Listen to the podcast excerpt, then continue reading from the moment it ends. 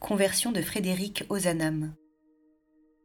Frédéric connaît une enfance choyée et chrétienne, entre un père généreux fortement attaché à la foi de ses pères et une mère très pieuse. Ses parents veillent particulièrement à éveiller le sens de ses responsabilités et la voie de la confiance de tous leurs enfants. Au Collège royal de Lyon, pourtant tenu par des jésuites, l'impiété est assez répandue, ainsi qu'une certaine hostilité envers l'Église. Beaucoup d'esprits restent marqués par la philosophie des Lumières. Dans ce contexte difficile, il n'est pas aisé pour un adolescent de préserver sa foi. Et voilà Frédéric assailli de doutes, les combattant, sans désolant, mais y revenant encore et toujours. Heureusement, en 1828, la rencontre décisive de l'abbé Noirot, son professeur de philosophie, l'aide à sortir de cette crise. La finesse et l'intelligence de ce prêtre remarquable le soutiennent dans sa lutte intérieure contre le scepticisme. Sa fidélité et son obéissance à l'Église ont été forgées au creuset de la souffrance intérieure.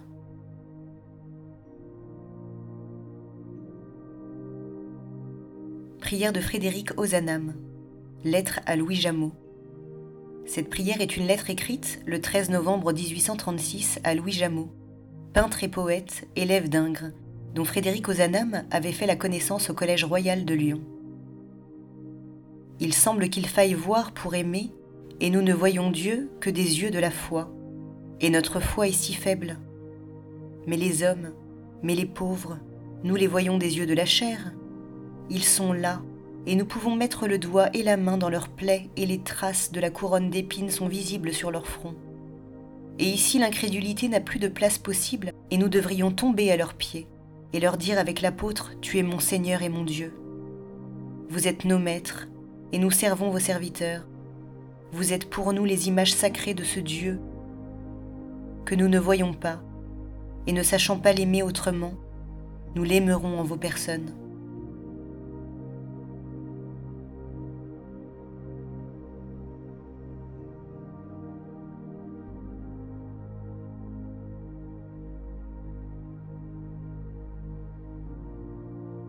Continuons par une prière à Saint Paul apôtre.